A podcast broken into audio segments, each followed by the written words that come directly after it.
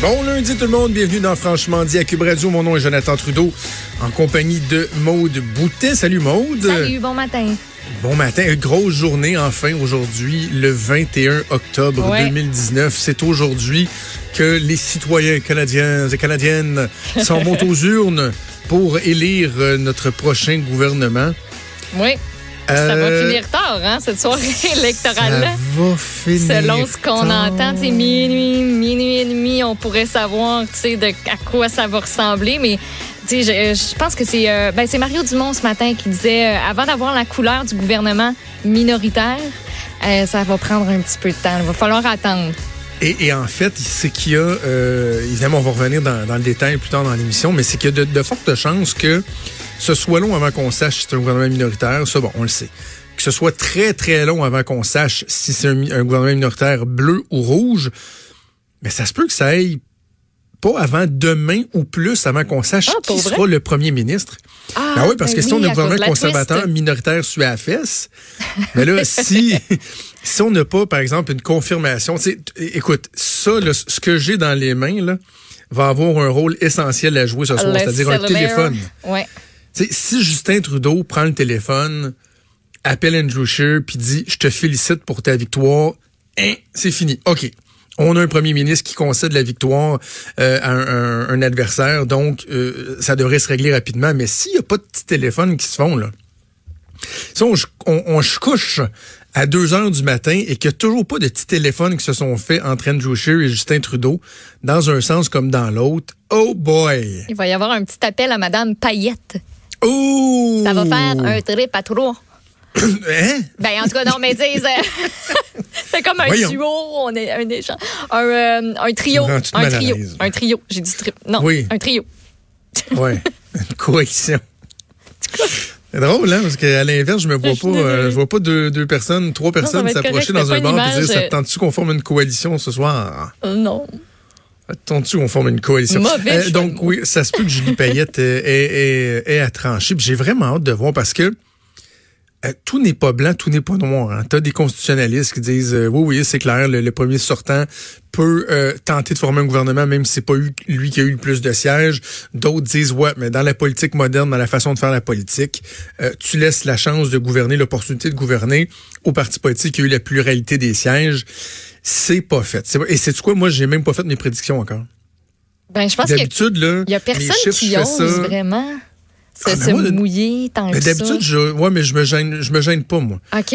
Je- ma job d'analyste politique, là, c'est une job de gérant d'estrade. là. Ouais. Il faut pas se prendre plus au sérieux euh, que, que ce qu'on est. là. C'est une job de gérant d'estrade. Ce n'est pas une science exacte, la politique. Encore moins lorsque tu parles de 338 comtés dans un pays de l'immensité euh, du Canada. Tu- tu- C'est pas vrai que tu peux dire oui, oui, ça va être exactement comme ça. À preuve, hier, tu avais des sondages.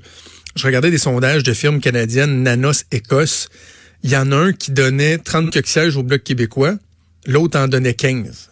Tu sais, euh, il y a une disparité. Là. Ah Oui, les, les sondages, euh, c'est pas une science exacte. Puis, tu sais, au final, Non. euh, on va vraiment voir de quoi ça va avoir l'air euh, cette nuit, demain matin. Fait que là, tu vas, t'es-tu en train de dire que tu vas nous faire ta, ta prédiction?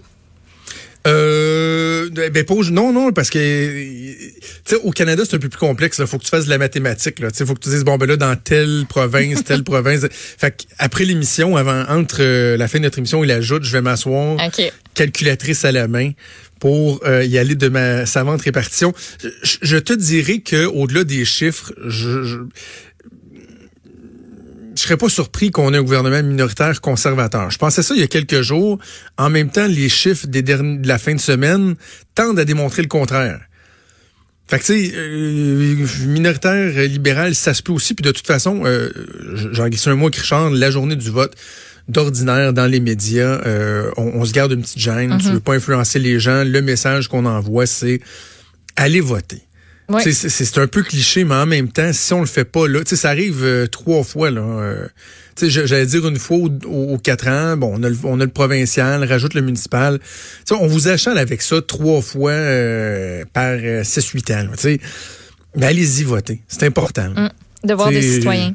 Je parlais avec des, des parents au hockey hier de, de- de mon garçon, puis il me dit en blague, ouais, toi, l'analyse politique, si on va pas voter, tu vas nous chicaner, mais je te dirai pas pour qui je vais voter, je veux pas que tu me chicanes. non, non, moi, je chicanerai jamais quelqu'un pour qui a voté. Par contre, si tu vas pas voter, oui, ça se peut, je te Puis tu sais, c'est pas une question de, de faire la morale ou j'ai déjà eu des collègues de travail qui disent Oh, c'est ça, les, moralisateurs qui nous disent Oh, allez voter, sinon on n'a pas le droit de chialer. Puis, ben, c'est parce que c'est vrai. Tu sais, on l'a jadis payé cher, cette démocratie-là, pas mal moins cher que dans d'autres endroits du monde. Ouais. Euh, d'autres endroits qui n'ont pas accès à cette démocratie-là, ou c'est des, des, démocraties qui sont boiteuses, des demi-démocraties, des démocraties de façade. Nous, on l'a, là. on a une vraie. Hein on peut ne pas aimer les politiciens, on peut ne pas aimer la chose politique. Certains vont dire, oh, tu sais, puis il y a les médias là-dedans, puis ah, les sondages prennent trop de place. Vous pouvez chialer sur bien des affaires, mais il reste que, en bout de ligne, là, vous l'avez le pouvoir de, de, d'élire des gens, de faire, de défaire des, des gouvernements. Et il faut l'exercer, ce pouvoir-là. Allez-y pour le vote stratégique, si vous voulez.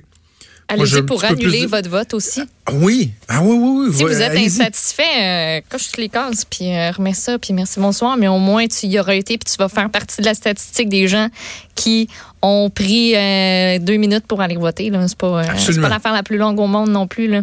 Non, non, allez-y. Bref, on va tantôt on va parler avec Emmanuel Latraverse de euh, des éléments surveillés dans euh, dans la soirée, euh, les régions, bon, la séquence des événements. Emmanuel qui va avoir toute une soirée ce soir avec Mario Dumont, avec Pierre Bruno, avec Paul Lara qui vont se coucher très très tard. Moi, je vais, pouvoir écouter ça dans mon divan. Je fais la joute.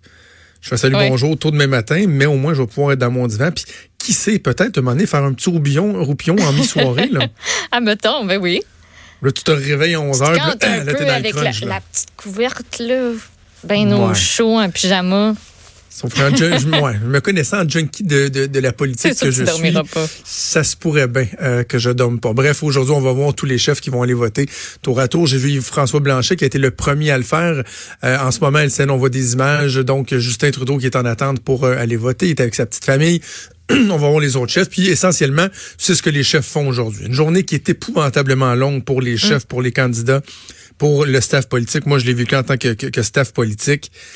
Euh, en 2008, quand j'étais sur l'autobus euh, du chef de, de M. Charret, on avait un petit photo-op à Sherbrooke où M. Charret allait voter. Puis là, je me souviens plus des heures, là, mais tu sais, mettons, il était 11h30 midi, puis là, j'étais à ma chambre d'hôtel. Et là, j'avais des collègues qui, eux, travaillaient sur, euh, sur les discours. Donc, il y en a certains qui ont passé du temps avec M. Charret. Moi, je n'étais pas dans les discours. Puis ça, moi, je gérais les, les médias électroniques.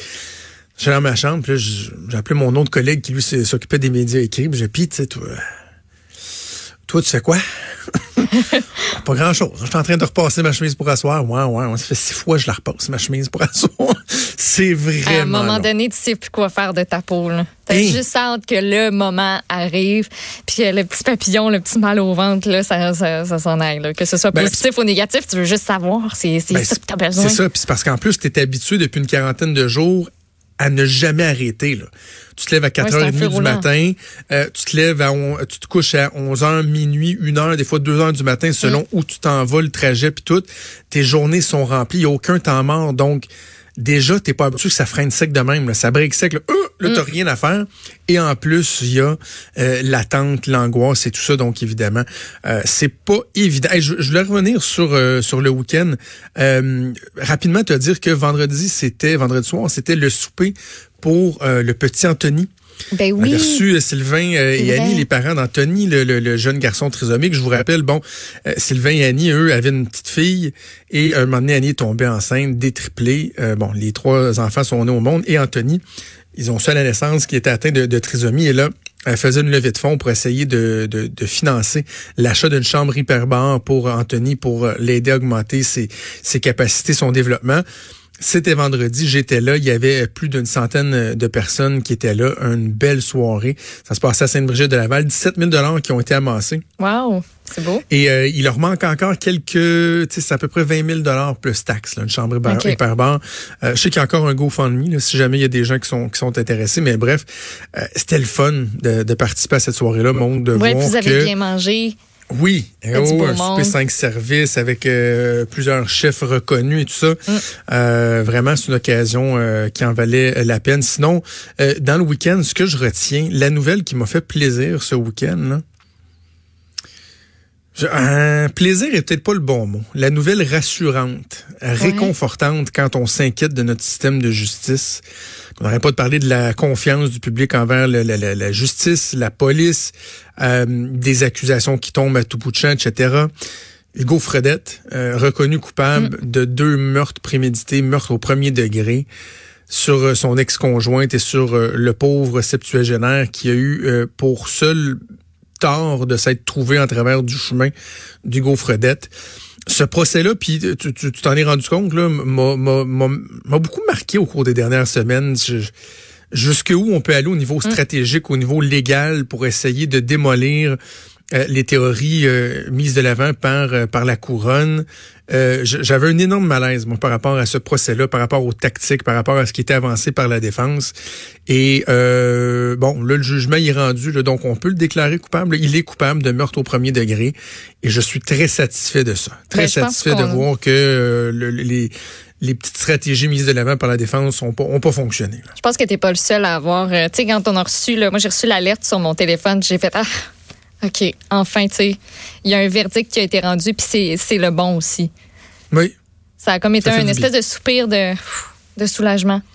Ça fait du bien. C'est la nouvelle qui a fait ma fin de semaine. Bref, il y a eu d'autres nouvelles aussi. On aura l'occasion d'y revenir euh, un peu plus tard dans l'émission. Mais pour l'instant, on va faire une première pause. Ne bougez pas. On vient dans quelques instants. Vous écoutez Franchement.